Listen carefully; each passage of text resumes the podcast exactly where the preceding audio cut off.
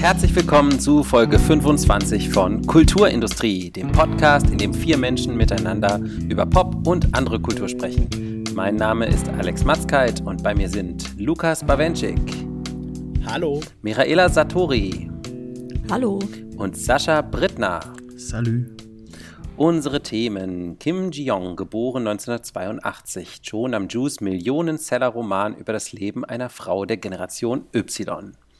Malcolm and Marie, Sam Levinsons Pandemie-Kammerspiel über Kunst und Beziehung. Und Wir Kinder vom Bahnhof Zoo, die Serienadaption vom Sachbuchklassiker und der Geschichte von Christiane F. So, ich habe gedacht, äh, so als Einsteigerfrage, wenn wir schon nachher über den Bahnhof Zoo reden, ähm, normalerweise wäre jetzt vielleicht ja gerade sogar noch so Berlinale. Und äh, am Zoopalast habe ich ein riesen Plakat fotografiert von der neuen Serie. Habt ihr äh, auch private Erinnerungen an den Bahnhof Zoo? Das habe ich alles verdrängt. Meine Sucht. Meine Kindheit war echt schwer. Ja, das war echt, echt bitter. Aber so. Äh, nein, habe ich nicht. Weiß nicht, äh, hier Bahnhof Zoo Palast. Lukas, hast du da Filme gesehen schon? Ja, ich bin sogar mal in irgendeine Vorstellung nicht reingekommen. Uns wurde versichert, das wäre kein Problem mit dem Presseausweis, aber dann standen wir trotzdem doch vor verschlossener Tür. Ich glaube, es war der Nachtmar. Das war fast noch traumatisierender als meine ganzen Heroinerfahrungen. Und Sascha, äh, wir haben uns auch mindestens einmal in Berlin ge äh, getroffen. Warst du da auch am Bahnhof Zoo?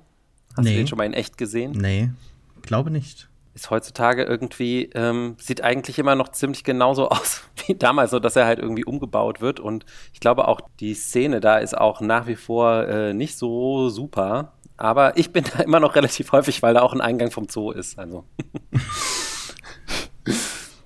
Na gut, äh, dann äh, legen wir mal los. In Folge 2 von Kulturindustrie haben wir das letzte Mal über einen herausragenden Roman aus Korea gesprochen, Han Kangs Menschenwerk.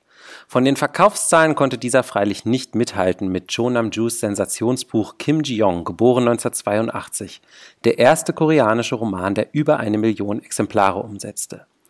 Ji-young, die Titelfigur, erlebt darin mit Mitte 30, glücklich verheiratet und als junge Mutter, eine Reihe von Aussetzern, in denen sie plötzlich in die Rolle anderer Frauen zu schlüpfen scheint. Anschließend wird ihr Leben von der Kindheit an beschrieben, inklusive der immer wiederkehrenden Alltagsdiskriminierung und des Sexismus, den sie erfährt.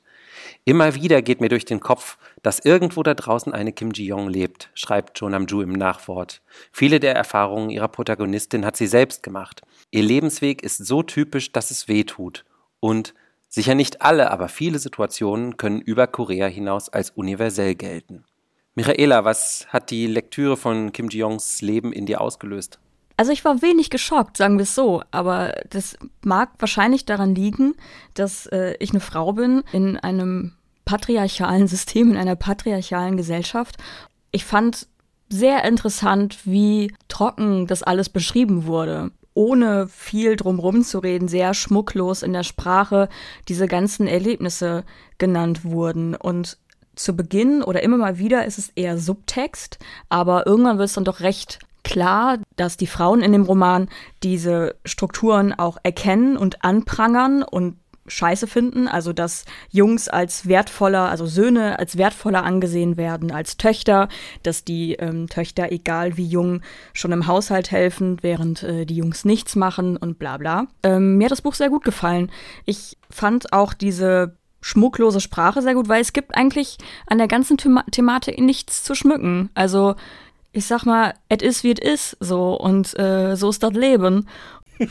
ich ich habe mich da einfach, ja, auf eine traurige, aber ernste und fast schon leere bis zynische Art und Weise abgeholt gefühlt.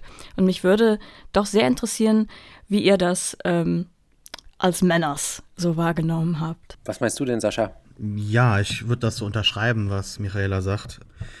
Auf meinem äh, Buch, ich habe eine englischsprachige Übersetzung gekauft, steht vorne drauf So important and so powerful. Und wenn ich sowas lese, dann werde ich meistens erst einmal stutzig, weil das ist dann eigentlich ja so eine Formulierung, wo ich mir denke, okay, und ansonsten nix. Ähm, also das ist immer eine Sache, die mich sehr stutzig macht, wo ich ja, einen Verdacht hege, dass ähm, ja, da irgendwas angeprangert wird und ansonsten ist nichts dabei. Und auch wenn ich jetzt natürlich äh, vieles unterschreiben würde, was Michaela gesagt hat, habe ich schon immer noch so dieses Gefühl am Ende. Also es, es ist ne, definitiv auch im Titel schon so ein selbstreflektierender Appell. Also da ist eine ganze Generation junger Erwachsener, ne, 1982 geboren, so am Beginn des mittleren Lebensabschnitts, vielleicht mit Kind, mit Familie. Und ähm, so Talking Heads mäßig fragt man sich dann rückblickend, how did I get here? Ne? Also was ist passiert? Und dann reflektiert man mal die ganzen alltäglichen Diskriminierungen, die äh, patriarchale Struktur, die ganzen Sachen, die halt hier explizit aufgelistet sind, umschrieben sind. Und das, ja, kann man nicht anders sagen, das äh, bestürzt, das bedrückt. Und ähm, inhaltlich gesehen ist das eine äh, sehr krasse Auflistung einfach, ne, die aber auch nicht wirklich überrascht, ne? Also jeder Mensch, der ähm, sich der Ungleichheit bewusst ist, wird hier jetzt nicht ähm, ja etwas Neues erfahren. Es ist halt nur so die Masse, die halt dann die ganze Biografie halt prägt, die ähm, ja einfach dann noch mal so einem wirklich das ganze äh, nach Hause fährt, äh, mal salopp formuliert. Ähm, also das, das Schicksal von ganz vielen Frauen weltweit, ne, also es geht über Korea hinaus, ganz klar, wird hier dargestellt. Ähm, aber es ist halt sehr beschreibend und wir erfahren auch am Ende warum und dabei geht halt für mich trotz dieser ganzen Masse an Details, ironischerweise, die eigentliche äh, Jung halt verloren, die Hauptfigur. Sie wird sehr unnahbar für mich wie so ein Versuchsobjekt. Äh, Sachen, die halt beschrieben werden, werden halt durch Studien nochmal unterstützt. Ähm, die Ungleichheiten, die ihr widerfahren und man weiß halt, wie man sich fühlt oder auch fühlen soll und man kann sich da oder soll sich da reinfühlen, aber ich würde es halt trotzdem öfter direkter gerne von der Hauptfigur selbst erfahren und nicht von so einer von so einem allwissenden Erzähler beschrieben bekommen. Und am Ende merkt man ja, ähm, warum das so nüchtern beschrieben ist. Und ich glaube, dass Michaela auch einen Punkt da hat, an den ich jetzt nicht gedacht habe, dass man auch einfach sagen kann, das ist halt jetzt so nüchtern beschrieben, weil es halt nichts auszuschmücken gibt oder weil es halt nicht äh, ja irgendwie ein, eine Erhöhung braucht. Aber ich habe halt doch irgendwie schon beim Lesen mich öfter mal ein bisschen nicht gelangweilt gefühlt, aber ich hätte mir gern gewünscht, dass manches sprachlich ein bisschen mehr aufgehübscht wäre. Also es gibt halt inhaltliche Sachen, bei denen man sich halt fängt und sagt, oh shit, oder was halt einen wirklich einfach noch mal bedrückt, wo man hängen bleibt und was auch noch nachhängt, nachdem man das Buch beiseite gelegt hat. Aber es ist nie ein Satz, es ist nie eine Formulierung. Und wenn ich so einen Roman lese, der dann so ein weltweites Phänomen geworden ist, dann würde ich mir halt auch gern was Sprachliches wünschen, halt nicht einfach nur was von der Message oder von dem Inhalt halt powerful und important ist, was ich unterschreiben würde. Aber ja, es hat mich halt ein bisschen stutzig gemacht und am Ende habe ich auch irgendwie das Gefühl gehabt, mein Verdacht wurde bestätigt. Ich glaube ja, dass die Autorin da ähm, irgendwie schon eine Mischung gefunden hat, die auch einen gewissen Zweck ähm, hat. Also, ne, du hast es erwähnt, das Buch hat ja sogar Fußnoten. Es ist eigentlich fast ein Sachbuch, aber ein reines Sachbuch wäre vielleicht zu trocken gewesen, hätte sich nicht so gut vermitteln lassen und äh, wäre es ein zu emotionaler Roman gewesen, dann wäre es vielleicht zu einfach gewesen, so von der Leserschaft, das so als Einzelfall abzutun. Und so ähm, glaube ich, äh, in, mit dieser gewählten Form äh, bleibt es genau in dieser Fahrrinne irgendwie zwischen allgemeingültig und persönlich, so dass man sich sozusagen mit dieser Figur identifizieren kann. Wie siehst du das denn, Lukas? Na, ich finde mich in vielem, was ihr sagt, wieder. Ich habe das auch zuerst, vielleicht wie Sascha, so ein bisschen als einen Schock erlebt. Diese komplette, nicht Nüchternheit, sondern ein Stil, bei dem ich zuerst dachte, hey, sie haben den Klappentext auch noch ins Buch gedrückt. Also diese Distanz zu dem Ganzen war zuerst für mich ganz befremdlich. Und auch diese exemplarische Figur, dieses soziologische Konstrukt von einem Menschen, diese Chimäre, die da ja fast entsteht, hat mich zuerst ein bisschen abgestreckt, weil es ja auch so eine Katalogqualität dann bekommt. Die Sammlung, die Listenhaftigkeit von Herabwürdigungen, von Benachteiligungen, von Entwertungen im Alltag, die erst so eine kumulative Wirkung entfalten können. Aber ich muss sagen, spätestens mit diesem letzten Kapitel, ähm, dass dann diese sehr bittere, böse Schlusspointe irgendwie an das Ganze dran sitzt, dass selbst wenn man diese Geschichte gelesen hat, selbst wenn man das Ganze erfasst hat, dass man dann immer noch anders handeln kann, dass man sich immer noch nicht ganz frei machen kann von diesen Strukturen. Das hat dann rückblickend schon für mich irgendwie auch einen sehr interessanten Effekt gehabt. Dieser nüchterne Magazinstil, der Yi Jung im schlimmsten Fall vielleicht auch zu so einer Schablone macht oder so und sicher auch stilistisch nicht wahnsinnig reizvoll ist. Ich hätte mir auch manchmal dann eher Han Kang wieder gewünscht. Hat dann doch schon irgendwie diesen interessanten Effekt, dass man da an dieser Schnittstelle, wie Alex gerade schon angesprochen hat, zwischen Roman und Sachbuch auf einmal so ganz merkwürdige Ausbrüche empfindet. Also so wie wenn man lange Dunkelheit hat und dann hier und da ein Licht aufflackert. Und so fühlte ich mich dann bei aller Nüchternheit schon sehr gerührt, wenn zum Beispiel äh, eine eine Frau mittleren Alters hier aushilft und ihr dann so näher legt, ja, aber nicht alle Männer sind schlecht. Und darin so eine Mischung aus, aus Trauer und dem Versuch, ihr Hoffnung einzuimpfen und aber auch dem, dem Wissen, dass das eigentlich gar keinen Unterschied macht für die tatsächliche Alltagserfahrung, wenn die schiere Menge groß genug ist. Und so hatte ich tatsächlich das Gefühl, dieser, diese, diese tausend Schnitte, die einen irgendwann verbluten lassen, haben schon bei mir auch aus dieser Nüchternheit so eine gewisse Emotionalität herausgeködert. Aber ich muss sagen, dass es für mich ein bisschen gebraucht hat. Und ich verstehe auch total, wenn Leute hier vorwerfen, das wäre vielleicht, das klang vielleicht bei Sascha so ein bisschen raus, sowas wie Gebrauchslyrik oder Gebrauchsprosa, was ja nicht heißt, dass es schlecht ist, weil es immer noch eben einen Nutzen und damit halt eben einen Wert hat. Man kann jetzt über die Langlebigkeit dieses Textes dann diskutieren. Er ist natürlich sehr stark gerade in Südkorea gebunden gewesen an die dort entstehende MeToo-Bewegung, nachdem es äh, in dem Viertel Gangnam in Seoul so einen Frauenmord gab von einem Mann, der gesagt hat, er wollte sich an dieser, an seinem Opfer rächen und später stellte sich dann raus, er kannte sie gar nicht und das war so eine Art, ja, vergleichbar so mit diesen Incel-Geschichten, die man aus den USA gehört hat. Und da wurde es dann zum Politikum, da wurde es von, von Präsidenten empfohlen und so weiter. Und ich, ich glaube, der ästhetische Wert liegt in zwei Sachen, die wir schon angesprochen haben, nämlich in äh, der Sammlung von Nüchternheit, die Emotionen hervorbringt und in diesem cleveren Spiel an den Übergangsgrenzen von Sachbuch und Roman, was beides interessante Entscheidungen sind, die für mich das Ganze rechtfertigen als Projekt, das nicht nur als Gebrauchsprosa verstanden werden sollte. Mhm. Ich fand, Michaela, du hast das eben schon äh, anklingen lassen, ich fand das total wichtig, dass äh, in dem Buch nicht immer nur sozusagen die äh, Nadelstiche gezeigt werden, nicht immer nur die Diskriminierungen gezeigt werden, sondern sie immer auch dagegen hält, herausstechende Akte von Solidarität. Ähm, den einen hast du gerade schon genannt, den einen Vorfall, Lukas, äh, die Frau im Bus, die äh, Jiong hilft gegen jemanden, der übergriffig wird. Aber man hat auch zum Beispiel eine Geschichte von einer Schülerin, die sich sehr deutlich gegen einen übergriffigen Lehrer wehrt.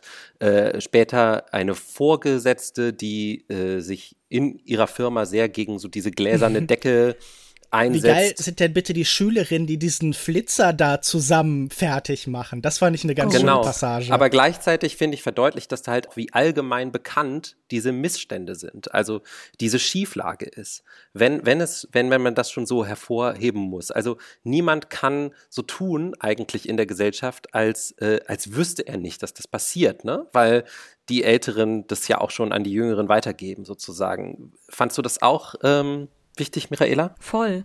Und Lukas hat eben gesagt, dass äh, Ji-Young ein bisschen wie eine Schablone wirkt, oder er hat das Wort Schablone genannt. Und ich finde, ähm, es ist ja an sich auch bewusst so. Also sie ist ja eine Schablone. Sie mhm. ähm, wird ja wahrscheinlich jetzt die Durchschnittsfrau, das Durchschnittsleben dargestellt.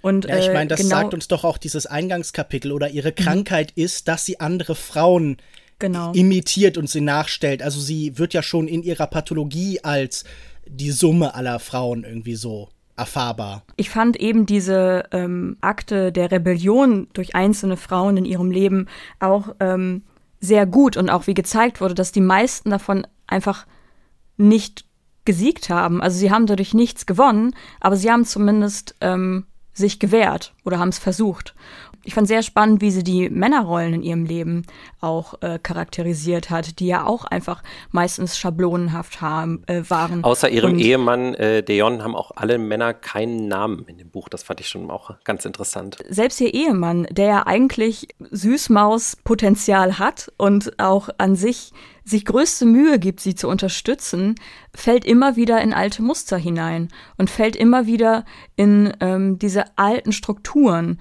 also nimmt aber ihre Kritik sehr zu Herzen und sie, sie traut sich auch äh, ihm gegenüber, das offen zu thematisieren und versucht ähm, dementsprechend auch daraus zu lernen. Aber es zeigt trotzdem, dass nicht nur viele Frauen diese Strukturen schon verinnerlicht haben, aber dass auch Männer sehr stark darunter zu kämpfen haben, in Anführungszeichen. Also sie sind jetzt nicht die Opfer in dieser Gesellschaft, aber sie trotzdem, egal wie sehr sie sie versuchen zu verstehen oder vermeintlich verstehen wollen, am Ende fallen sie doch auch wieder in alte Muster hinein. Ich fand auch eben diese Bemerkung am Ende oder diese Twist am Ende fand ich, naja, also es hat mich nicht überrascht, sagen wir es so. Äh, ich fand es aber trotzdem wieder nochmal richtig tief in die Wunde reingedrückt. Die Autorin Joan Namjoon schreibt ja auch im Nachwort, dass Jeong wirklich eigentlich immer kluge Entscheidungen getroffen hat und weder besonders rebellisch war noch besonders angepasst war und eigentlich auch immer umgeben war von Menschen, die ihr geholfen haben und sie geliebt haben. Also man kann halt wirklich überhaupt nicht dagegen argumentieren, dass sie es irgendwie selber verschuldet hätte oder so. Ne? Das ist ja so ein bisschen so die typische Gegenposition wahrscheinlich. Und insofern, äh, Lukas, du hast es, glaube ich, auch schon äh, genannt mit der Versuchsanordnung. Ne? Es, es hat so ein bisschen so dieses, hier Leute, ich präsentiere euch diesen, diesen Menschen, der nichts falsch gemacht hat und trotzdem benachteiligt ist. Ich, ich würde halt bei dieser Versuchsanordnung fragen, ich also das ist nicht das, was ich empfunden habe, aber wenn man jetzt sagen würde, hey, das ist als Modell der Welt unterkomplex, das zementiert ein einfaches Bild vom Mann als Täter, von der Frau als Opfer, das reproduziert diesen Zustand. Und das ist durch diese Versuchsanordnung, die natürlich bestimmte Teile ausblendet, wie jedes Modell, nicht in der Lage, halt wirklich neue Forschungsergebnisse hervorzubringen. Was wäre eure Erwiderung darauf? Das habe ich mich nämlich zwischendurch auch gefragt. Nicht, dass ich irgendwie dachte so, oh nein, das ist so wahnsinnig ungerecht oder so, sondern äh, vielleicht so ein bisschen mit Sascha, so was ist die neue Erkenntnis? Was ist das, was wir vorher nicht wussten? Äh, da ich mich angesprochen fühle irgendwie in gewisser Weise, möchte ich ganz kurz erwähnen, dass ich nicht unbedingt darauf hinauf, äh, hinaus wollte, was du gerade angestoßen hast. Also ich finde nicht, dass der Roman, der ja so einem koreanischen Aufschrei äh, nahe kommt, etwas. Sorry, ich wollte ja auch nichts in nee, den Mund ist in legen. Ordnung. Also. Dürftest du sogar, äh, Lukas. Ähm, ich ich finde nicht, dass er das muss. Äh, ich habe mir aber auch die Frage gestellt und ich finde es auch relativ natürlich, dass diese Frage dann auch aufkommt und man sich halt ja, ähm, am Ende denkt, okay, und jetzt? Äh, ich habe auch gerade, als Alexander gemeint hat, dass ähm, sie keinen Fehler gemacht hat, habe ich mir auch gedacht, naja, aber selbst wenn, äh, wie viele Fehler machen denn Männer oder wie viele Männer failen nach oben in der Hierarchie? Und ähm, insofern äh, ist es halt schon bedrückend am Ende, welches Szenario sich hier halt ergibt. Und da komme ich wieder zu meinem Argument zurück. Also ich finde halt auch, dass das im Titel ähm, genannt ist, wann sie geboren ist, dass wirklich so eine ganze Generation halt auch nicht nur beschrieben, sondern auch abgeschrieben wird. Also ich denke mir halt so, ne, was soll sich denn jetzt ändern? Wie wird sich das ändern? Ich bin da irgendwie ähm, leider ein bisschen pessimistisch. Und das Ende von dem Buch äh, gebe ich recht, ne,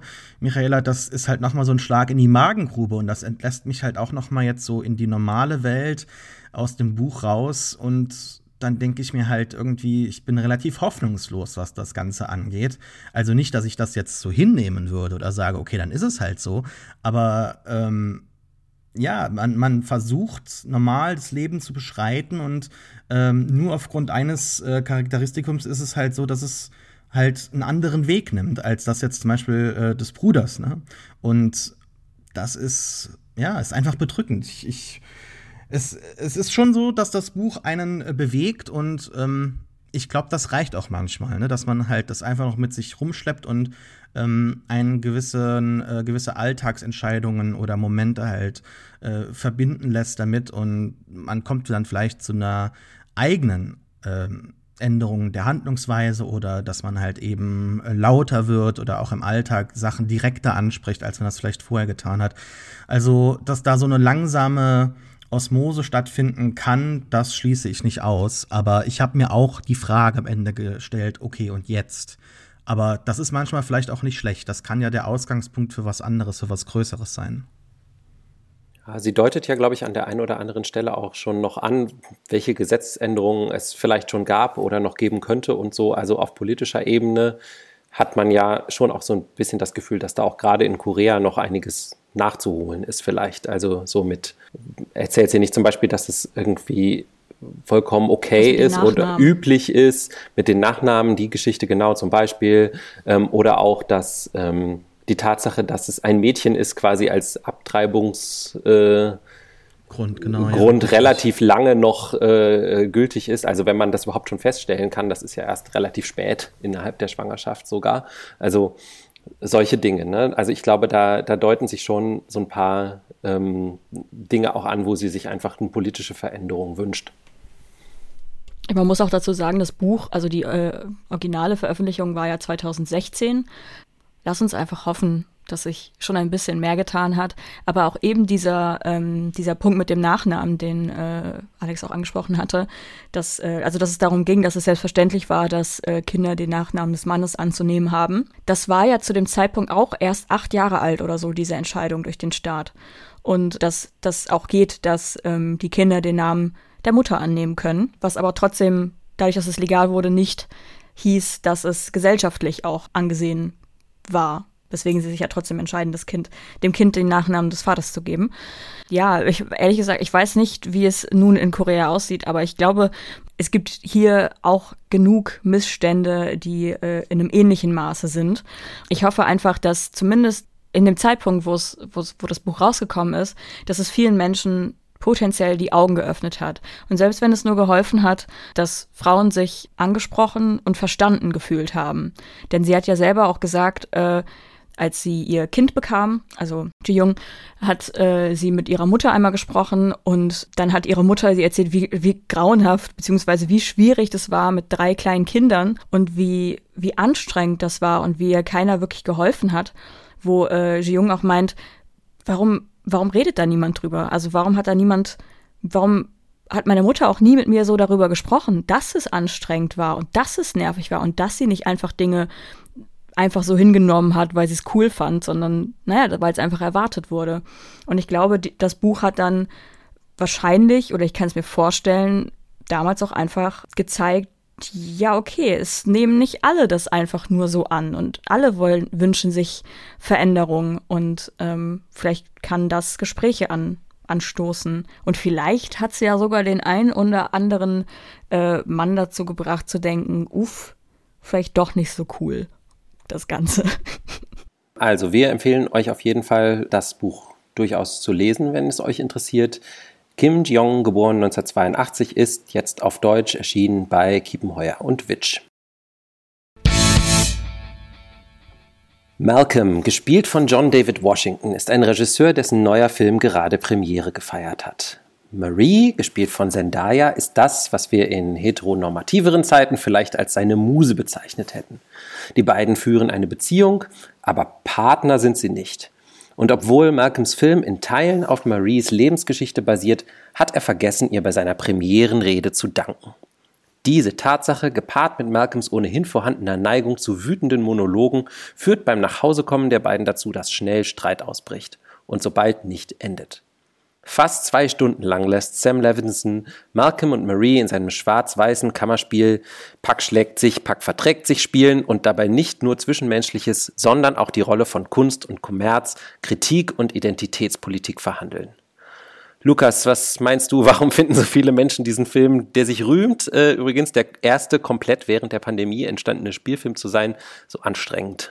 Na, ich glaube, dieser Corona-Kontext hat auch damit zu tun. Ich habe das Gefühl, die Ästhetik, die die aktuelle Situation her hervorbringt, ist eigentlich schon durchgespielt, weil es gibt halt einerseits Sachen wie Songbird zum Beispiel, in der es eben um Mediierung geht, um Bildschirme oder Sachen wie Coastal Elites oder dieser äh, Horrorfilm Host oder so, wo es dann immer darum geht, man kommuniziert über Bildschirme und andererseits gibt es halt, ja, ein Wiederaufleben einer Kammerspiel- und Theatertradition, die sich aber immer anfühlt, als hätte sie eine maximale Distanz eben zum Kino. Ich glaube, allein auf dieser visuellen Ebene ist dieser Film nun sehr reizlos. Levinson ist definitiv kein großer Stilist und dann bleiben Text und Schauspiel. Denn diese Beziehungsebene, die da dranhängt, finde ich auch sehr erwartbar vorgetragen und umgesetzt mit ihren Auf und Abs. Du beschreibst schon, Pack schlägt sich, Pack verträgt sich. Ich habe das Gefühl, das war oft so auf dem Level der ähm, Tic-Tac-Toe-Pressekonferenz, wo sie sich getrennt haben, was so das Streitniveau angeht. Also äh, jetzt kommen die Tränen wieder auf Knopfdruck und so weiter. Und deshalb bleibt dann bei durch diese fehlende Eleganz eigentlich nur noch diese, diese Frage, die er in den Raum wirft, nach Identität und der Beziehung zwischen Künstler und seiner Kunst. Und da kann man das schon recht leicht herunterbrechen auf die Ermahnung, zur Komplexität. Da ist nie eine eins zu eins Beziehung zwischen dem, was der Autor vielleicht intendiert und wer er ist und dem, was da als Kunstwerk letztlich, als Kunstwerk letztlich herauskommt. Und er ärgert sich über die Kritik, die heute vielleicht ästhetisch oft nicht so wahnsinnig gut geschult ist und dadurch lieber moralische und politische Fragen verhandelt. Und das ist alles nicht falsch, aber auch Allgemeinplätze. Und mich ärgert vor allen Dingen, dass seine Argumente, das, was er dann vortragen lässt, äh, mehr oder weniger erbärmlich sind. Das sind Kartenhäuser von Dialogen, die auseinanderfallen, wenn man sie einmal schief anguckt. Ich würde da gern ein Beispiel rausnehmen. Einmal geht's um äh, Pontecorvo und er sagt, warum hat denn ein reicher italienischer Jude so eine große Verbundenheit zu algerischen Muslimen gefühlt, dass er Battle of Algiers gedreht hat. Und ich habe mir gedacht, äh, Sam Levinson, Herr, Herr Levinson, Google doch einfach mal. Lies mal ein Buch, du Trottel. Pontecorvo war Kommunist die haben antiimperialistischen Krieg als Teil ihres internationalen Kampfes verstanden. Der hat bei Joris Evenson gelernt und mit Jean-Paul Sartre rumgehangen. Jean-Paul Sartre, der vor allen Dingen auch bekannt ist für seinen Aktivismus im Algerienkrieg. Wie kann man dir diese scheiß Frage stellen? Du, du kannst doch nicht mit deinem scheiß Pixie-Buch zum filmkritischen Symposium kommen. Was soll denn das? Das habe ich nicht verstanden. Und die eigentliche Identitätsfrage, die bei diesem Film halt relevant wäre, die hat er dann nicht gestellt nämlich nicht irgendwie eine Frage um, um Ethnizität oder um Sexualität, sondern um, um Klassen, um Reichtum würde er, das könnte er sicher mal fragen, das wäre sicher auch ein spannender Film, mhm. diesen Film drehen können, wenn er nicht der Sohn von Barry Levinson wäre? Oder würde er dann irgendwo in einem Planet Hollywood die Tische wischen oder so? Die Kultur ist längst in Teilen ein Spielplatz der Idle Rich, der Wohlstandsverwahrlosten geworden und davon könnte er erzählen, der Feigling. Aber nein, er geht auf Schlachtfelder, wo er keine Haut im Spiel hat, wo er nichts zu verlieren hat und hat dann nur Ressentiments und Vermutungen und Halbwissen beizutragen. Also das finde ich einfach sehr schwach. Und äh, wenn ich jetzt ein wenig zornig klinge, dann nur natürlich, weil ich die Figuren aus diesem wunderbaren, inspirierenden Film äh, übernehme und diese mich so begeistert haben. Also ich fand es nicht so gut. Weiß nicht, ob man das rausgehört hat. Also ähm, ich habe ja Filmwissenschaft studiert und ähm, da gab es auf der Hälfte des Studiums mussten wir den sogenannten filmischen Modellversuch machen. Also die Filmwissenschaftsstudierende, die eigentlich immer nur die ganze Theorie machen müssen, eigene Filme drehen. Und äh, was natürlich passiert, wenn so Filmstudenten Filme machen, ist, ähm, dass sie so sehr verliebt sind in ihr eigenes Wissen über Filme, dass sie dann so, ein, so einen Film drehen, der so unbedingt beweisen will, dass er ganz toll ist und dass er ganz klug ist und dass er die ganzen Klassiker gesehen hat. Und ich finde, dass Malcolm und Marie äh, viel von so einem Studentenfilm hat. Hast du das auch so gesehen, Michaela? Ähm, ich habe keine Filmwissenschaft studiert, deswegen äh, kann ich das leider so nicht einordnen. Verstehe aber, glaube ich, was du meinst. Mich, also. Ja, sowas Pubertäres irgendwie, weißt du, sowas. so. Total. Ja, sowas sowas, ich muss jetzt mal, ich, ich zeige euch jetzt mal, wie das geht und ich bin irgendwie klüger als ihr alle, weil ich diesen Film mache, wo Leute kluge Dinge sagen. So. Ich habe den eher aus einer anderen Perspektive gesehen.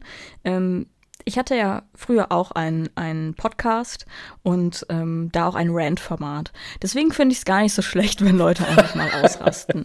Und finde es auch völlig legitim und denke mir, ja, lass raus, was raus muss. Und wenn du, äh, wenn dir das, ähm, wenn dir im Podcast nicht reicht, wenn es dir nicht reicht, dich bei deinen Freunden auszukotzen, dann produziere halt einen kompletten Film und drehen äh, ganz artsy äh, in, auf Schwarz-Weiß-Film. Ähm, ist okay, kann ich mit leben. Und ich fand auch, äh, ich finde auch die ganzen, diese Beziehungsdynamik und die Streits, die auch immer wieder entfachen, äh, fand ich auch nicht schlecht. Ich fand es ein bisschen kitschig mit diesen Musikeinlagen, die dann immer so eine Metakommunikationsebene zwischen den beiden waren. Das war ein bisschen, ja, okay, ist ein bisschen sehr on the nose. Äh, aber, also dann fand ich den Film halt nicht grauenhaft. Ich habe halt vorher mit euch im Chat geschrieben und ihr habt alle gesagt, was für ein beschissener Film. Alex meinte, er hat nach einer halben Stunde musste er aufhören, hat dann irgendwie erst später weitergeguckt. Und ähm, ich konnte das dann erstmal alles nicht verstehen. Und dann habe ich recherchiert. Dann ist mir aufgefallen, dass äh, der Regisseur, also Sam Levinson, ähm, weiß ist, selber anscheinend ein Rich Kid mit einem ähm, Filmregisseur Daddy und also auch ein Kind Hollywoods und dann dachte ich mir, ja, okay, das ist ja kompletter Bullshit einfach. also das ist, das ist, ich habe erbärmlich, weil ich dachte mir vor gut, man hat zwei schwarze ProtagonistInnen, John David Washington und Zendaya, ähm, super Besetzung. Ich dachte mir, ja, cool. Aber dann zu merken, dass da ein äh, Regisseur einfach versucht hat, ein, naja, zwei schwarze Menschen als Sprachrohr für seinen privilegierten Rant raus auszubeuten, da dachte ich mir so, Alter, was ist das denn? Also, das ist ja wirklich next level makaber und ekelhaft einfach. Und dann dachte ich mir, okay, ich verstehe, warum du den Film hast und ich hasse den Film jetzt auch.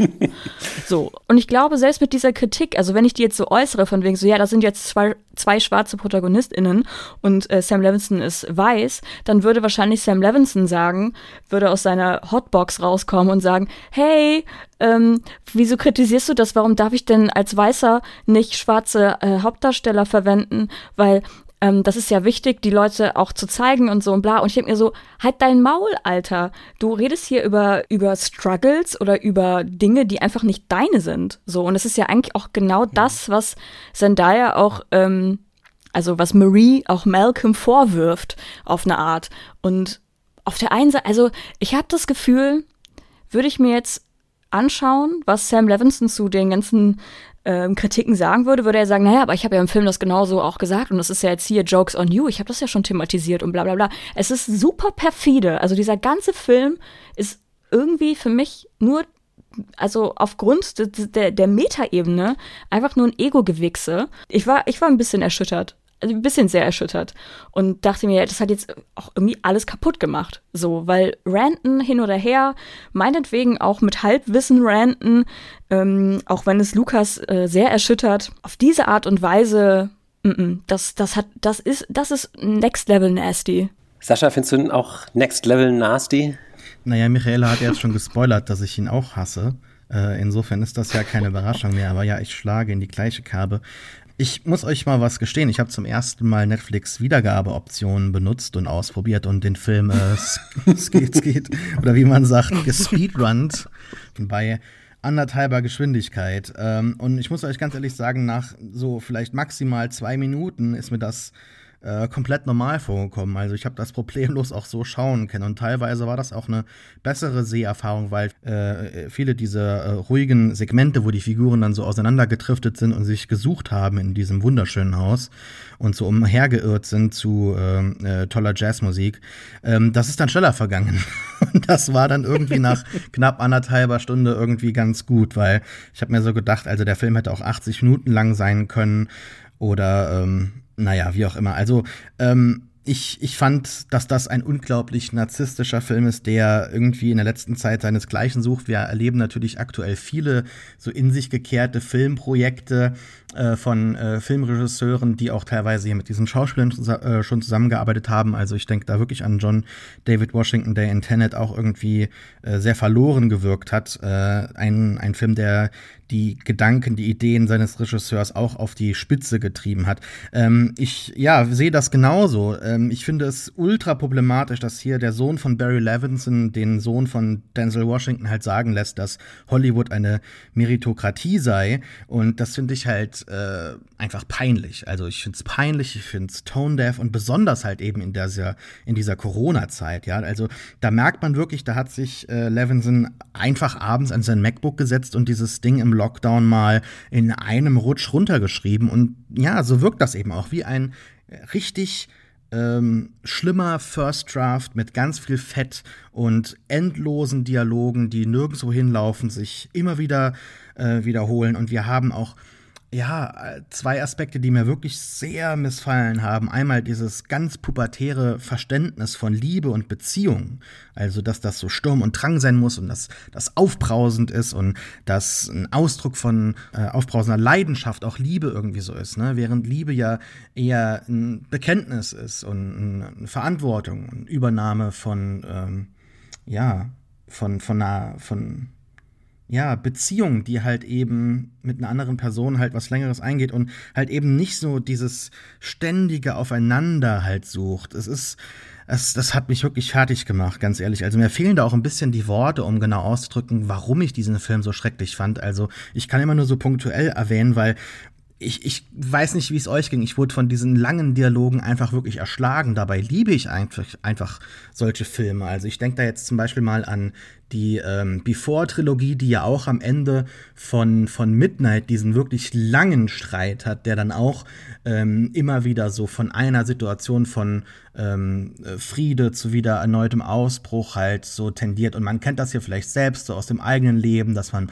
mal so eine, Be so eine Beziehung hat oder einen Moment in der Beziehung hat, wo man abends halt da so sitzt und denkt, also was habe ich denn jetzt schon wieder falsch gemacht? Also es ist doch irgendwas und so. Also diese Momente wurden schon ganz nett aufgegriffen, aber für führen halt so wirklich gar nichts und sie werden nur als ähm, ja, Sprungbrett genutzt, um sich in so andere Diskussionen halt hineinzustürzen, die mich halt einfach langweilen, die mich erzürnen oder ähm, die ja am Fehl am Platz sind. Also ich finde jetzt, was Privilegien und ähm, Ethnie angeht, finde ich es eigentlich gar nicht so schlimm. Also, äh, wenn wir sagen, da ist der weiße Regisseur, der die schwarzen Schauspieler missbraucht, ist das ja quasi so, als würden wir die schwarzen Schauspieler auch direkt wieder in eine äh, Position von äh, fehlenden Privile Privilegien halt setzen. Und das die übrigens auch alle Co-Produzenten des Films sind, das wollte ich ja, auch noch ein. Also ich glaube, die sind da schon auch ein. irgendwie mit dran beteiligt, ne? Ja, so. ja. Und, und halt auch nicht aus dieser Position kommen, ne? Also die haben das Ding hier selber gestemmt in der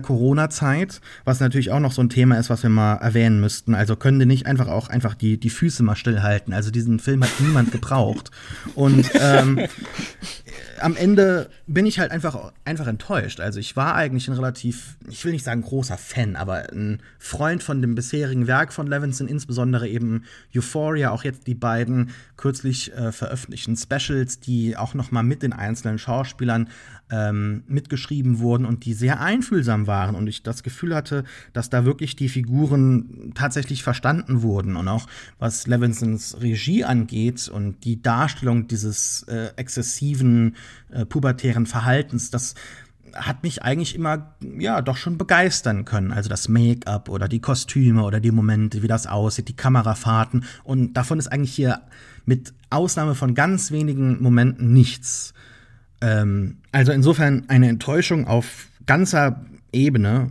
Und ähm, ich finde es eigentlich schade, dass wir über diesen Film reden, weil ähm, ich bin mir sicher, dass er in dieser Netflix äh, im Netflix-Katalog jetzt nach dieser Woche auch, glaube ich, auf ewig verschwinden wird und da wird nie jemand wieder dran denken. Ich glaube, eine Sache, die diese Dialoge, wie du gerade gesagt hast, Sascha, äh, auch so ätzend macht, ist, dass es halt eigentlich keine wirklichen Dialoge sind, ne, sondern mehr so Abfolgen von Monologen, die sich so abwechseln. Äh, ich finde es interessant, dass du die Before-Trilogie erwähnt hast. Ich, ich muss noch, musste noch an so ein paar andere so theaterähnliche Filme denken, sowas wie vielleicht der Gott des Gemetzels oder wahrscheinlich sogar irgendwie, wenn man so ein bisschen auch die Ästhetik des Films sich anguckt, der ähm, Who's Afraid of Virginia Woolf äh, von Mike Nichols. Ähm, das ist ja auch immer so ein bisschen, ne, da geht's ja auch immer so um so ein Hin und Her zwischen wenigen Charakteren, wo da aber dann meistens am Ende irgendwie man das Gefühl hat, es kommt noch mal irgendwas so zum Vorschein. Ja. Irgendwas, von dem man irgendwie geahnt hat, dass es in jedem Menschen schlummert, aber äh, äh, am Anfang sozusagen noch nicht da ist, aber dann halt irgendwann ausbricht so und so dass man wirklich auch als derjenige, der das wahrnimmt, der das guckt, dann nochmal überrascht wird davon oder, oder darauf wartet, ja, ein, ein, eins von beidem. Ähm, und das finde ich halt das Schlimme an diesem Film, dass das komplett fehlt. Es, es, habt ihr das Gefühl gehabt, dass diese Charaktere irgendwie wachsen, sich verändern über die Laufzeit des Films, dass sich irgendwas in der Beziehung zwischen den beiden ändert? Am Ende bekommt sie ja auf eine Art das, was sie von ihm wollte. Aber ich glaube, dass eben die Probleme, die sie immer wieder in ihren monologischen äh, Dialogen anbringen, dass das äh, nicht wirklich eine Zukunft hat. So, äh, aus meiner Küchenpsychologie. Also ich glaube nicht, ich glaube, wir haben jetzt eine Momentaufnahme aus einer medium-funktionalen Beziehung gesehen und manche Beziehungen brauchen ja äh, ein bisschen dieses Sturm- und Dranghafte, was äh, Sascha genannt hat. Aber ich sag mal so, die Kämpfe und die Argumente, die sie da ausgetragen haben und die sie so im Streit gesagt haben, das ist also, ja, ich, ich glaube nicht, dass man das überlebt. Auf lange Sicht. Als Paar. Na, ich, ich finde, Leidenschaft ist ja auch okay. Liebe muss ja kein Verwaltungsakt sein. Das muss ja nicht irgendwie Dokumente ausfüllen oder so und äh, gemeinsam halt die, die Katzen gießen und die Pflanzen streicheln oder so. Aber diese Personen, Aber, da falle ich dir jetzt mal ins Wort, die sind doch völlig toxisch und nicht gut füreinander. Ich finde halt vor allem sind sie auf eine sehr uninteressante Weise toxisch. Oder mhm. habt ihr irgendwie das, das Gefühl, dass wirklich eine Energie, irgendwas Greifbares aus dieser Reibung entsteht? Ja, eben nicht. Dachtet, und das ist jetzt, das Schlimme. Nee, eben. Ich, ich, ich hatte nie das Gefühl, so jetzt schüttet da jemand sein Herz aus, sondern ich hatte immer das Gefühl, hier sagt halt jemand seine Dialoge auf. Mhm. Das ist nicht wie irgendwie, was weiß ich, äh, Alex hat ja viel aufgezählt, aber man könnte ja auch zum Beispiel noch Bergmann und Szenen der Ehe irgendwie mhm. angreifen, wo man das Gefühl hat, da geht es dann nachher um die ganze Existenz an sich, um den, um den Wert der nackten menschlichen Existenz. Und hier geht es dann darum, hat jemand eine schlechte Kritik über mich geschrieben und hast du, dein, hast du mein Leben irgendwie erzählerisch zu viel umgesetzt. Nicht, dass das Probleme sind, die man komplett vernachlässigen sollte, die keinen Wert haben oder so. Aber ich wünsche mir dann doch hier und da ein bisschen mehr Fallhöhe als diese Menschen, die einfach in vielerlei Hinsicht, in sehr vielerlei Hinsicht letztlich doch eine sehr wattierte, eine sehr schutzumschlagige Existenz haben. Und ich, ich bin halt einfach, es gibt keine Ebene dieses Films, wo ich das Gefühl habe, er kommt über irgendein interessantes Level hinaus. Also ich möchte auch noch mal sagen, wie nervig ich das Schauspiel an ganz vielen Stellen fand. Alles, wo es um Eskalation, um Schreien ging, fand ich irgendwie völlig missglückt. Und ich glaube, der Höhepunkt war für mich, wenn da Washington ganz laut und intensiv sein Mac and Cheese isst und oh, das so ein, so ein Schauspielmoment ja. ist, so ein Versuch auszustellen, guck mal, ich mache Dinge gleichzeitig, ich äh, benutze etwas als Übersprungs- und Ersatzhandlung und man denkt sich dabei, nein, du hast einfach nur eine ganz furchtbare Schauspielentscheidung getroffen, die komplett manieriert und lächerlich wirkt. Also ich, ich denke, dieser Film wäre irgendwie genießbar, wenn er auf irgendeinem Level, auf, in irgendeiner Kategorie so ein Mindestmaß überschreitet scheitern würde, aber er scheitert halt überall und das führt halt dazu, dass man sich nachher fragt, was habe ich hier mit meiner Zeit gemacht? Und ja, das, äh, das ist halt ein bisschen frustrierend. Ich habe mich zwischenzeitlich auch noch mal gefragt, ob vielleicht Washington doch ein Problem bei Tenet war,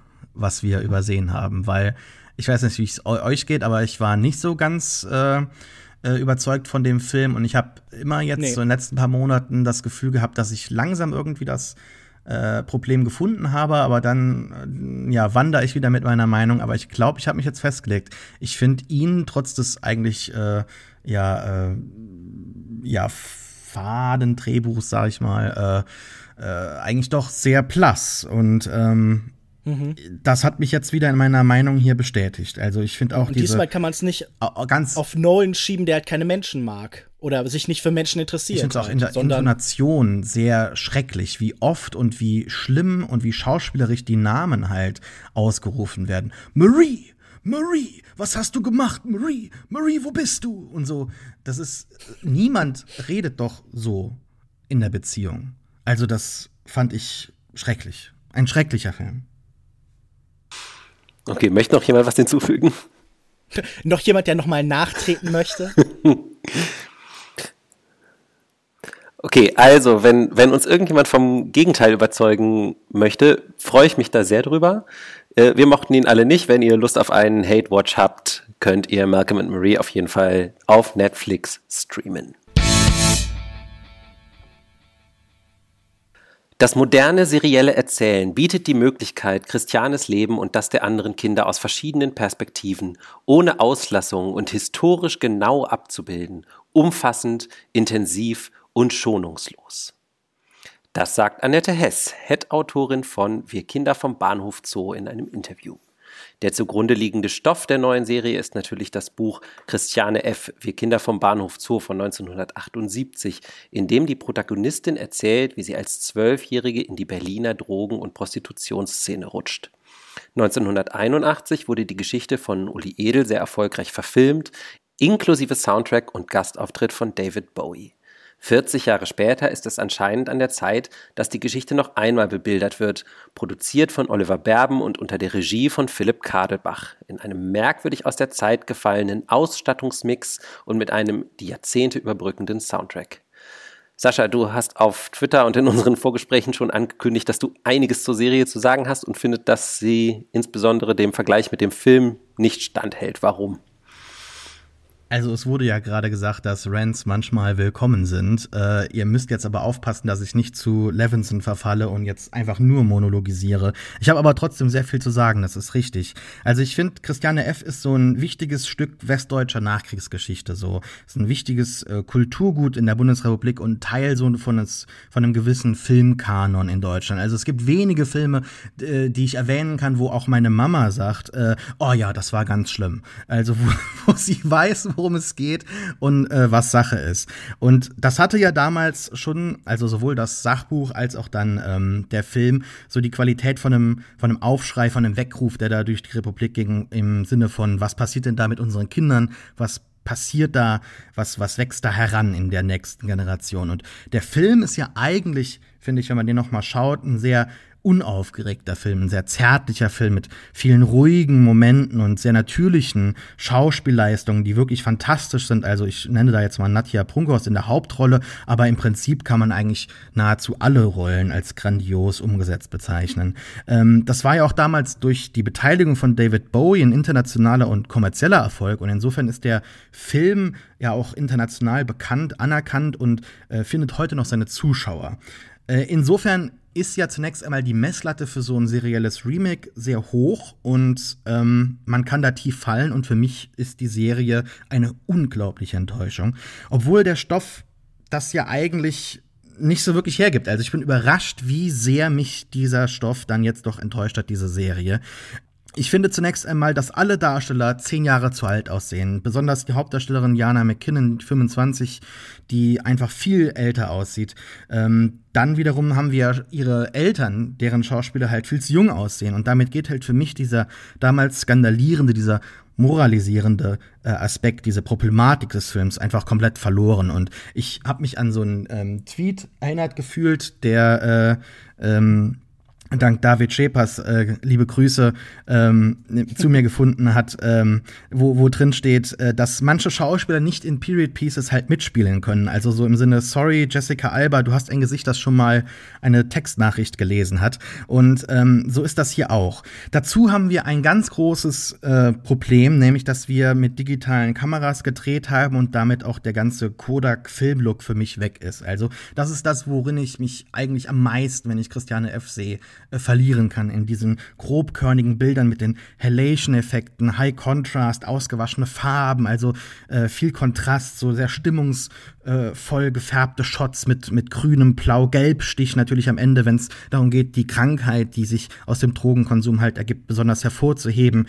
Und jetzt haben wir hier halt eben den kompletten aalglatten digitalen Look, dazu moderne Musik, Dreampop, Shoegazing-Einwürfe, die mir natürlich persönlich gefallen, aber halt überhaupt überhaupt nicht zu den äh, frühen 80ern, Ende der 70er passen. Dann sehen wir Techno in der Disco, was auch genauso 2020 hätte stattfinden können. Der ganze Look von heute bezüglich der Kostüme hat, hat nichts von damals, finde ich. Es geht darum, dass da ein ähm, total unmotivierter ähm, äh, Zeitpunkt heraufbeschwört wird durch Perücken, durch Haarschnitte, durch Kostüme. Und ich verstehe nicht warum. Ich verstehe nicht, warum man jetzt nicht Christiane F. an das Jahr 2020 angepasst hat, um noch mal was Neues damit zu kreieren. Weil so wie man es aktuell inszeniert, geht einfach alles verloren. Ähm, tonal finde ich übrigens auch unglaublich viel verloren. Also da geht es von Prostitution zu Heroinmissbrauch zu Comedy mit Hundezucht in einer ähm, Episode innerhalb von einer Szenenabfolge. Und was man sich dabei gedacht hat, weiß ich nicht. Wahrscheinlich gar nichts. Ähm, hinzu kommen andere Momente, die mich sehr verdutzt äh, gestimmt haben, weil ähm, es geht da teilweise um institutionalisierten Missbrauch, also so ein bisschen Epstein-mäßig und äh, dann auch noch Verschwörung mit Mord. Und ähm, eigentlich ging es ja damals um ein ganz alltägliches gesellschaftliches Problem mit der Prostitution und dass das halt eben auch was ganz Alltägliches ist, was viele Männer dann halt eben machen und ähm, ausnutzen. Das geht hier, finde ich, verloren durch diesen Aspekt. Und äh, was auch verloren geht, ist, dass die Statisten im Hintergrund und von Uli Edel immer eingefangen wurden als Menschen und nicht nur als Teile der Hintergrundkulisse. Was in deutschen Produktionen auch noch ein riesiges Problem ist, was bei wir Kinder vom Bahnhof Zoo ganz äh, ähm, häufig vorkommt, ist, dass man sich auf die äh, Musikeinlagen verlässt. Also dass, wenn es, cineastisch werden soll in deutschen Produktionen, dann werden sie zu Musikvideos. Dann kommt Musik und irgendwie laufen Leute herum und man sieht ein Musikvideo, aber großes Fernsehen oder große Bilder sind das auf keinen Fall. Und diese Musikauswahl recht, rechtfertigt auch nie das, was man sieht. Also das ist einfach sehr enttäuschend und was, was in dem ganzen Look, in dem dreckigen Look des Films halt verloren geht, ähm, hier in der Serie, wird halt versucht, durch Ereignisse in der, also in der Härte der Ereignisse irgendwie so aufzu, ähm, aufzurechnen und das funktioniert halt gar nicht. Ähm, nichts rechtfertigt für mich diese serielle Erzählung. Ich finde auch, dass der Film an sich bereits viel zu lang war und genau wie mein Monolog jetzt auch und der bereits im dritten Akt wirklich wirklich lahm wird und auch an an Fahrt verliert und jetzt hat man das Ganze nochmal gestreckt. Der Fokus auf Christiane geht damals äh, damit komplett verloren. Also viele Aspekte, die ja damals nur angedeutet wurden, das reicht ja auch. Ja, wir müssen nicht alles sehen mit der Mutter, mit äh, der Schwester drumherum, mit den anderen Figuren. Ähm, ja, also ich finde das, ich, ich finde das wirklich ein Skandal, dass da aus so einem relativ ikonischen deutschen Stoff im Jahr 2020 sowas Seelenloses für den Streamingdienst produziert wird. Da haben wir wirklich die Mutation oder die Evolution von tatsächlichem Film zu Content. Lukas, du hast heute Mittag geschrieben, du hättest jetzt die Hälfte der Folgen gesehen und hättest jetzt plötzlich doch Bock auf mehr. Was, was hat, äh, was der Grund? Na, ich muss erstmal sagen, also ich würde Sascha in fast allem eigentlich zustimmen. Ich glaube, auf Heroin hätte ich es wahrscheinlich ganz gut gefunden. Ohne war es nicht so toll. Und ich habe auch gedacht, es sind eindeutig zu viele Musikmontagen oder zu wenige. Man könnte einfach auch noch mehr machen und das Ganze einfach durch zum Beispiel das Heroes-Album von 77 ersetzen. Dann hat man auch irgendwie Sons of the Silent Age nochmal oder Moss Garden oder so. Das sind ja eigentlich auch alles coole Songs, die gar nicht so viel gehört werden. Und dann könnte man das mit der Serie auch lassen. Und auch alles Stilistische. Also gerade dieses Sterile, dieses mega glatte, hat mich wahnsinnig irritiert. Also warum verliert das so diesen diese Zeitspezifizität, warum ist das nicht mehr an eine Epoche gebunden, sondern ist alles zugleich? Warum sind diese Alterskategorien, wie schon angesprochen, so merkwürdig miteinander verquirlt? Warum sind all diese stilistischen Einschübe auch so altbacken? Warum sehen die aus wie HBO 2013? Warum führen die nochmal vor Augen, dass Prestigefernsehen in Deutschland doch eine sehr enge Sammlung von so ästhetischen Gesten ist, so der kleine surreale Ausbruch, ein kurzer Effekt, der irgendwie dargestellt wird, alles so wahnsinnig altbacken und bekannt und das will aber gleichzeitig noch irgendwie so frisch und jugendlich sein. Das will ja eigentlich Euphoria sein von Levinson, wie vorhin äh, erwähnt, aber halt irgendwie für Deutschland und das missglückt alles so durch und durch. Also ich weiß gar nicht, was das soll.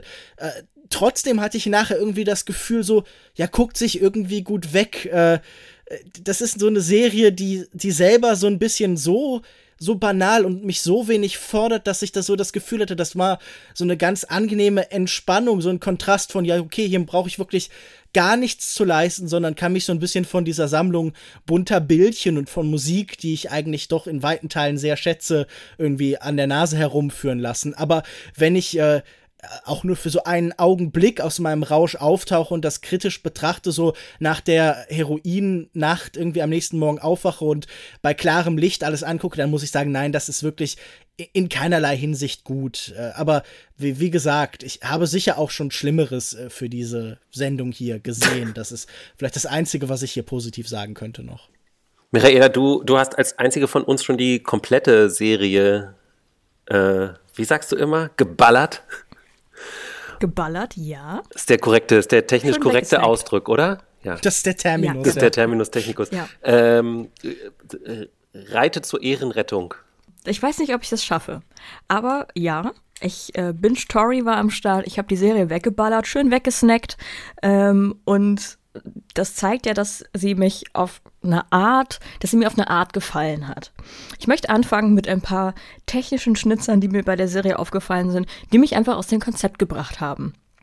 Denn ähm, ich finde es gut, wenn ich bei Serien einfach manche Sachen nicht merke, wie zum Beispiel eine Kamera, die sich im Bilderrahmen spiegelt, oder ähm, wie schlecht manche äh, Szenen ähm, oder einzelne äh, Dialogbausteine nachsynchronisiert wurden. Mhm. Das, das war wirklich unterirdisch. Also ich habe dann in so Ungläubigkeit immer wieder zurückgespult und dachte mir, das ist doch nicht deren Ernst. So, und ich finde, wenn sowas passiert, dann muss ich leider, also eigentlich hasse ich so Leute, die dann sowas sagen, aber ich muss dann leider sagen, es hat mich gestört.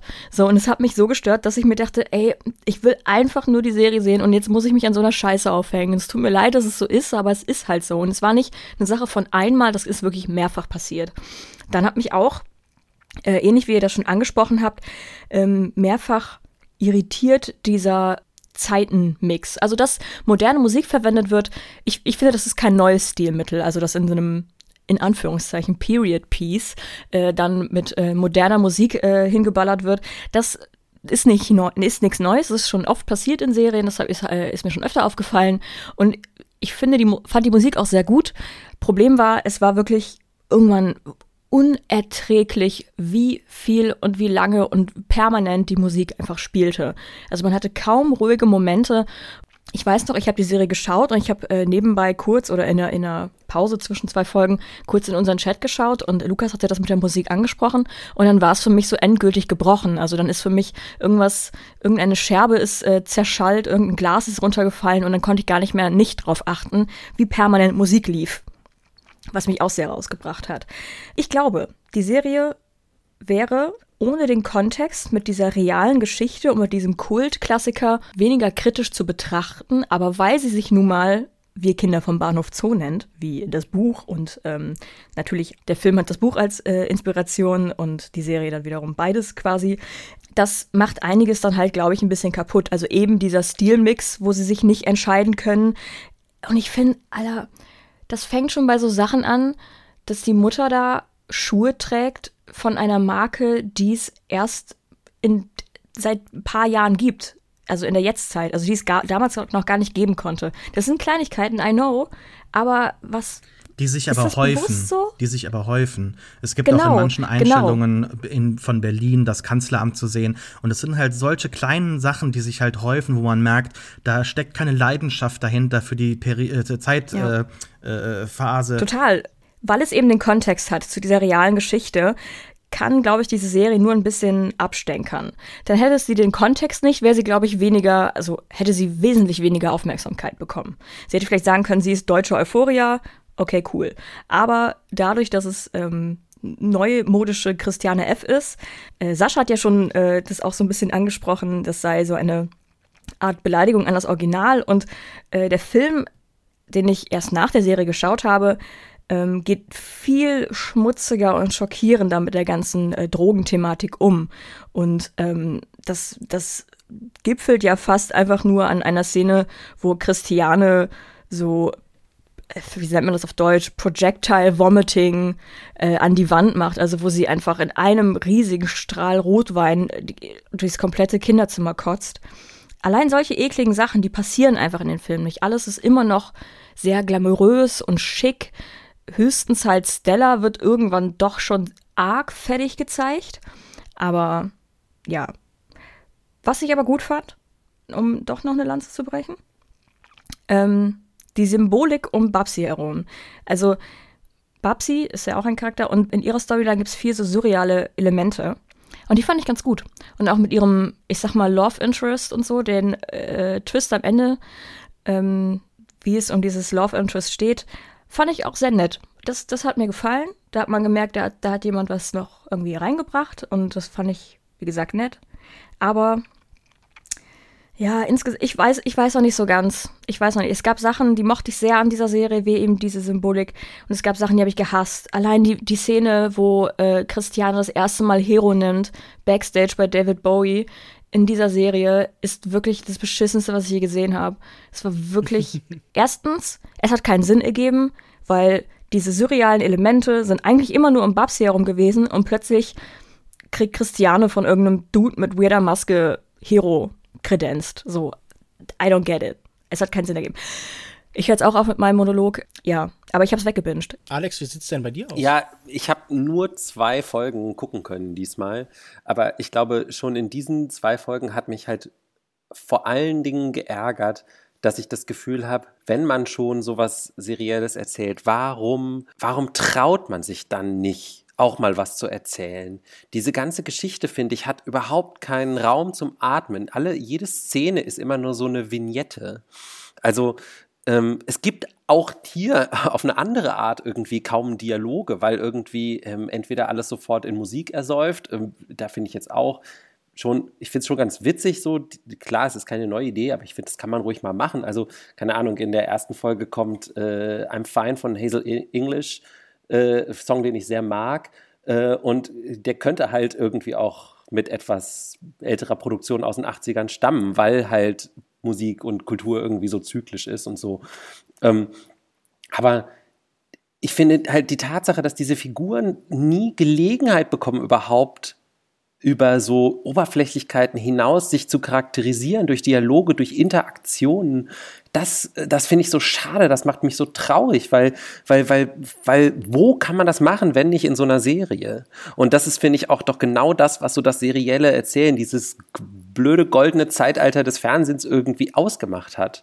Dass man gesagt hat, wir haben, wir haben jetzt Zeit, um irgendwie ah, also auch mal ganze Szenen irgendwie äh, komplexeren Themen zu widmen, irgendwie komplexeren Interaktionen zu widmen. Und das, das kriegt die Serie halt vorne und hinten nicht hin. Und das hat mich so geärgert. Und dann gibt es zum Beispiel in der zweiten Folge am Ende gibt so eine, so eine Szene, wo die irgendwie in der Weihnachtsnacht über eine Mauer klettern und dann äh, irgendwie ein so ein ähm, Kettenkarussell. Kettenkarussell wieder zum Laufen kriegen und dann da natürlich so die Euphorie der Nacht und des Jungseins feiern. Und das sieht dann schon irgendwie cool aus. Das sieht dann irgendwie, das, das kann man gar nicht schlecht inszenieren, glaube ich, irgendwie so.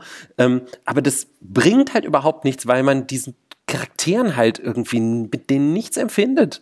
Und, und das finde ich halt einfach nur das, was hat mich irgendwie einfach traurig gemacht ich habe halt auch das Gefühl, das Regieführen beschränkt sich hier auf das Schaffen von bestimmten einzelnen schönen Trailerbildern, wie zum Beispiel auf dem Karussell oder wenn irgendwie da das Heroin von dem Maskenmann gegeben wird oder so. Ich habe das Gefühl, da ist nie ein Bewusstsein dafür, dass die Kamera auch in den anderen Szenen, wenn man an Tischen sitzt, wenn man sich in Räumen streitet, wenn das Alltägliche und Triviale passiert, dass da auch der eine Bedeutung zukommt, dass die einen Blickwinkel schaffen muss. Und so hatte ich das Gefühl, man hat ganz oft so das äh, diese Situation, dass so diese Choreografie äh, so das Blocking, das Staging wirklich so minimalistisch ist oder so, so schlicht und so plump wie nur möglich. Also jemand findet ein Geheimnis eines anderen heraus, das heißt, die Szene besteht darin, dass jemand direkt auf den anderen zuläuft, dann entdeckt, was der tut, dann was sagt und dann wieder geht. Also zum Beispiel, dass jemand sich auch äh, auf dem Strich verkauft oder so. Und all diese Momente fallen deshalb völlig flach, weil da überhaupt kein Verständnis für Flair, für Stimmung ist irgendwie.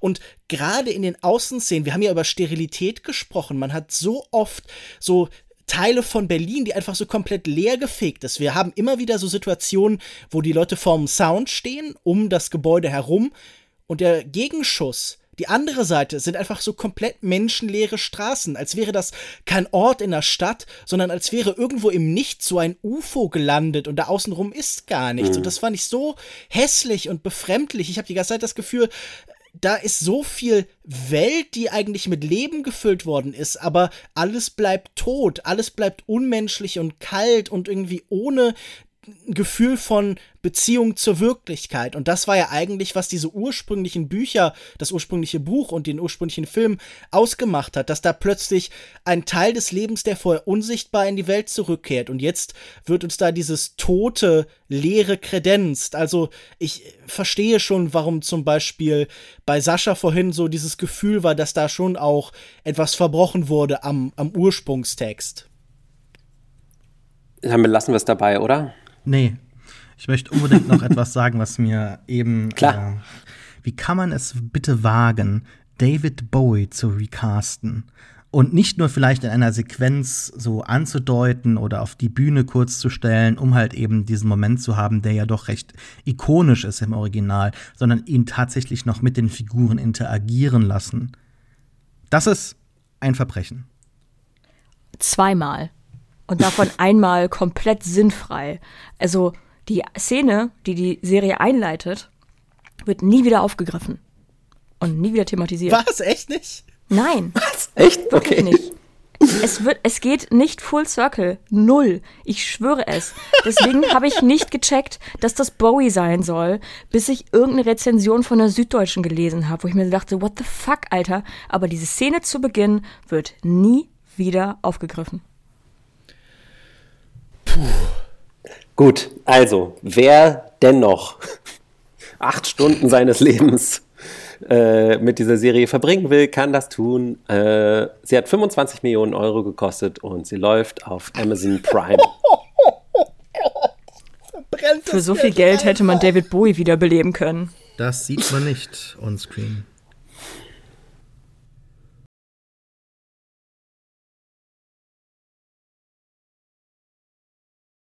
Und jetzt empfiehlt jeder von uns noch etwas, was ihm persönlich gerade gut gefällt. Ich würde mal sagen, Sascha fängt an.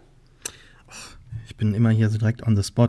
Ähm, ich möchte eine YouTube-Serie, ähm, die jetzt ein Jahr läuft, empfehlen, nämlich My Ghost Town oder Ghost Town Living, ich weiß es nicht genau, auf jeden Fall Brand Underwood ist ein eigentlich äh, East Coaster, glaube ich, äh, in den USA, der seinen Job gekündigt hat und sich eine Geisterstadt gekauft hat, eine Minenstadt in den äh, Bergen von Kalifornien und dort jetzt seit einem Jahr ähm, sein Unwesen treibt und dort YouTube-Videos macht und die Produktionsqualität ist wirklich die einer Serie auf Discovery oder so. Also sehr gut gemacht, sehr viel mit Thronen inszeniert. Und ähm, es geht dabei einmal um den Aufbau dieser Stadt. Er möchte also aus dieser Stadt so ein Tourismusding nochmal bauen mit einem kleinen Hotel und halt einem Museum und so ein paar Erlebnissachen. Im Hintergrund dreht gerade meine Katze durch. Ich hoffe, man hört es nicht. Wahrscheinlich hört man es. Ist egal. Ähm, und ähm, ja, es geht auch um Tiere in der Serie teilweise. Aber besonders spannend ist natürlich, wenn er diese verlassenen Minen erkundet. Ne? Neben, neben den ähm, Hauptaufgaben eben äh, dem Aufbau der äh, Gebäude und dem Aufräumen dieses Geländes geht es dann halt in der Freizeit wirklich auch so um das Erkunden. Und er möchte da wirklich auch so, das merkt man, ein Experte werden für diesen Ort, für diese Minen, für ähm, ja, die Landschaft an sich ein wirklich sehr schönes Aussteigerformat. Man hat ja oft so das Gefühl, dass ähm, diese Aussteigerformate oftmals irgendwie so anders motiviert sind. Hier hat man aber wirklich das Gefühl, dass der dafür brennt für diese Sache, dass das äh, wirklich so ein Ideal ist, dass er sich jetzt ähm, ja aufgebunden hat und ähm, er möchte aus dieser Stadt halt wirklich was, äh, was bauen und ähm, es geht da auch um eine schöne Verknüpfung von Vergangenheit und Gegenwart. Also man merkt auch, wie es ihm um kleinste Aspekte geht. Also dann findet er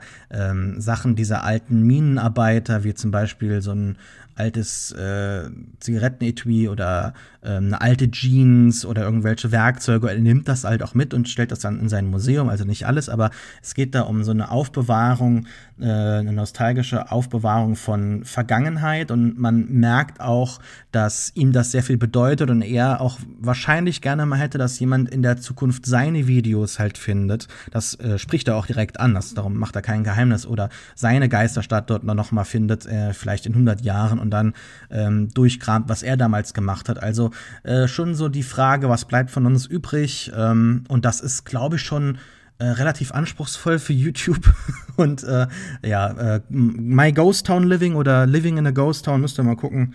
Ähm, ist relativ leicht zu finden und auch sehr erfolgreich geworden übrigens.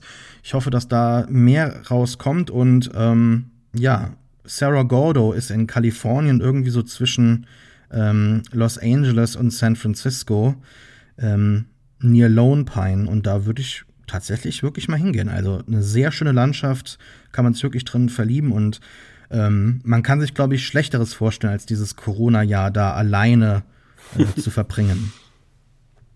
Bin ich schon mit dem Auto lang gefahren. Ja. Mhm. Ich bin bei den Highway One hochgefahren von LA hoch nach San Francisco. Na gut, das hier ist ja wirklich dann ein äh, paar hundert Kilometer östlich in die Berge rein. Aber ja, Highway One, ja. fantastisch. äh, Michaela, Ich empfehle einen Film, der seit kurzer Zeit auf Netflix ist und der heißt I Care a Lot. Der ist besetzt mit äh, Rosamund Pike, äh, Asa Gonzalez und Peter Dinklage.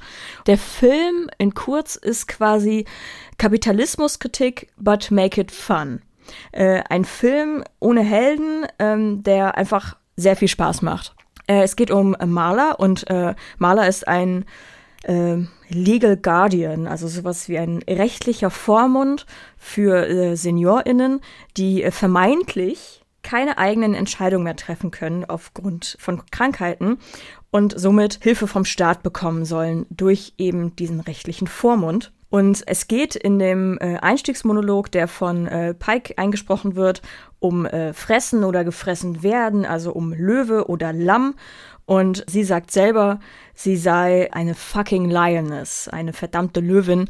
Der Film macht sehr viel Spaß, wie gesagt, ist ähm, lustig, zynisch und eine Satire auf den Kapitalismus, um es äh, polemisch zu sagen. Und hat mir sehr gut gefallen. Und wie gesagt, könnt ihr euch auf Netflix anschauen. Besetzung ist sehr gut. Schaut es euch einfach an. Macht Spaß. Danke, Lukas. Ich möchte gerne einen meiner absoluten Lieblingsfilme der letzten Berlinale empfehlen, denn der ist jetzt endlich erschienen, zwar nur auf dem Streamingdienst Mubi, aber immerhin, es geht um Uppercase Print von dem rumänischen Regisseur Radu Jude. Der erzählt von einem Fall im Jahr 1981. Äh, in irgendeiner rumänischen Kleinstadt hat ein Schüler an Wände Parolen gekritzelt. Ganz simple Sachen. Hey, Freiheit, vielleicht ein bisschen mehr Lebensmittel, vielleicht sich inspirieren lassen von den Freiheitsrechten, die jetzt in Polen plötzlich um sich greifen und äh, ist davon für von der Staatsmacht komplett niedergewalzt worden. Es gibt keine klaren Beweise, aber er war vier Jahre später tot und dass die Regierung damit in irgendeiner Form zusammenhängt, sollte relativ deutlich sein. Das Ganze wurde 2013 basierend auf den Fallakten als Theaterstück aufgeführt. Also das heißt, die Leute haben die Fallakte äh, so durch die Rolle, die da befragt worden ist, so auf der Bühne direkt vorgetragen, nicht sie wirklich gespielt, sondern sie mehr so verkörpert und dieses Theaterstück von 2013 adaptiert äh, Jude da, aber er ergänzt das Ganze um Fernsehaufnahmen Aufnahmen aus dieser Zeit. Das heißt, er wechselt Passagen aus diesem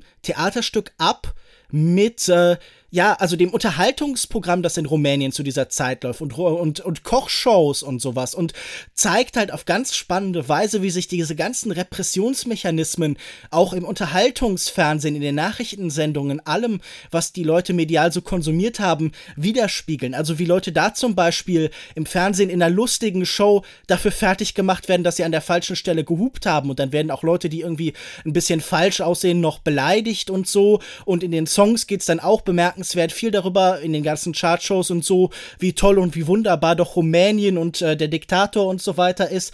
Und äh, das ist eine ganz spannende, beklemmende Konstruktion, die immer wieder so neue Wendungen hinnimmt in seiner Form, die am Ende auch zum Beispiel dann irgendwie Leute aus dieser Zeit so ans Catering des Filmsets da setzt. Also das hat sehr viel von so Jean-Luc Godard, äh, Jean Godards Spielereien so aus, aus den 60ern, 70ern.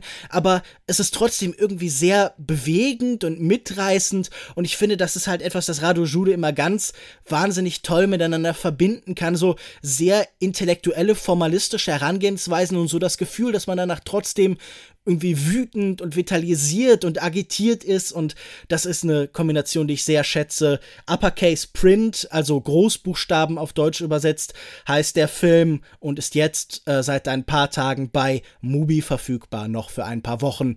Äh, allein schon dafür lohnt sich das Abonnement dieses Dienstes, der sicher seine Probleme hat, aber eben immer wieder ganz tolle Filme auch eben verfügbar macht, die sonst gar nicht erscheinen. Ja, vielen Dank, Lukas. Sascha, du bist äh, der einzig verbleibende ernsthafte Blogger in unserer Runde. Hast du schon mal drüber nachgedacht, auf Newsletter umzusteigen? Ja, tatsächlich, aber nur um die Bloginhalte zu bewerben. Mhm.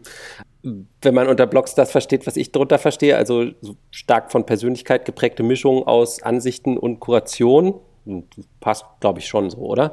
Dann äh, ja. habe ich im Moment das Gefühl, dass ihnen Newsletter so ein bisschen den Rang ablaufen, fast schon. Ne? So in der Medienbubble zumindest, in der ich mich so bewege. Und ähm, ich wollte ganz schnell drei empfehlen, die ich äh, gerne lese. Und merkwürdigerweise lese ich die auch, obwohl ich kaum noch Blogs lese, leider. Äh, das muss daran liegen, dass sie in meinem Postfach landen. Also Sascha, wenn du äh, einen schreiben würdest, vielleicht würde ich den dann auch gerne lesen.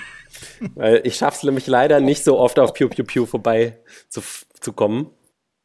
Also ich würde trotzdem gerne drei empfehlen, die ich gerne lese. Der erste heißt Phonoirie von Berit Glanz. Das ist eine Autorin und Literaturkritikerin. Äh, ihren Debütroman Pixeltänzer habe ich mal mit Lukas im Lexpot besprochen vor anderthalb Jahren.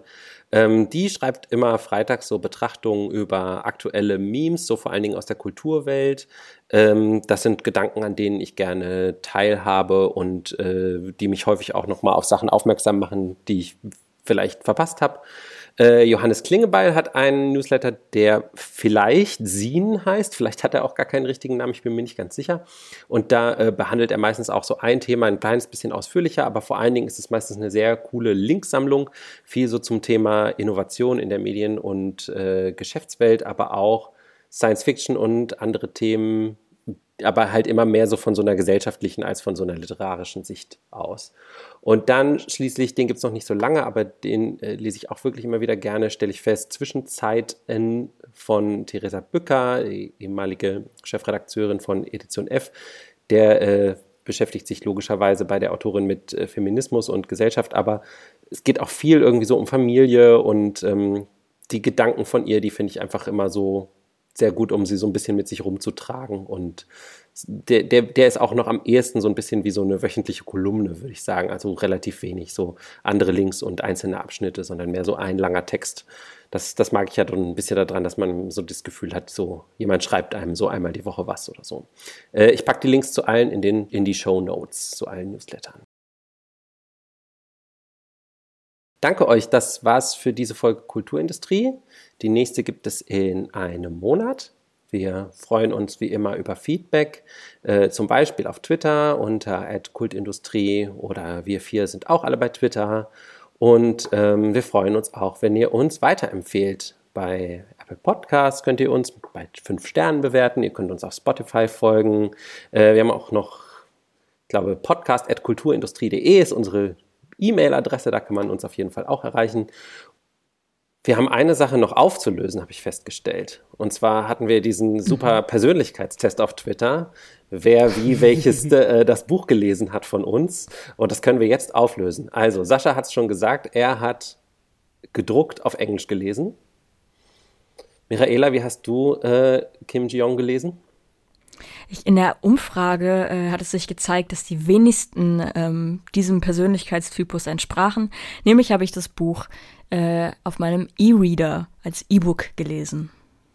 Ich habe es ähm, als E-Book gelesen, aber größtenteils auf meinem Handy. Das liegt daran, dass ich viel abends im Bett lese und ähm, mein kleines Kind neben mir schläft und deswegen kann ich dann kein Licht mehr anmachen. Deswegen brauche ich was mit beleuchtetem Bildschirm. Und Lukas, Mann des Volkes. Ja, ich habe das Ganze als ganz normales gedrucktes Buch auf Deutsch gelesen. Die Ausgabe, die tatsächlich halt bei Kiepenheuer und Witsch erschienen ist, wie du gerade vorhin angedeutet hast. Genau. Äh, dir es da so wie, wie viel waren es? 70, 80 Prozent unserer Twitter-Follower auf jeden Fall auch. Lukas ist die Basic Bitch unter uns. Ein Mann des Volkes, der, der für den Populus spricht, äh, ja, der in der Menge so. badet und von ihnen auf Händen getragen wird, weil er wie sie ist. Basic AF. Otto Normal, Lukas. Äh, ja. Äh, das war's äh, von uns für dieses Mal und wir sagen Tschüss bis nächsten Monat. Tschüss. Ciao. Tschüss. Ciao.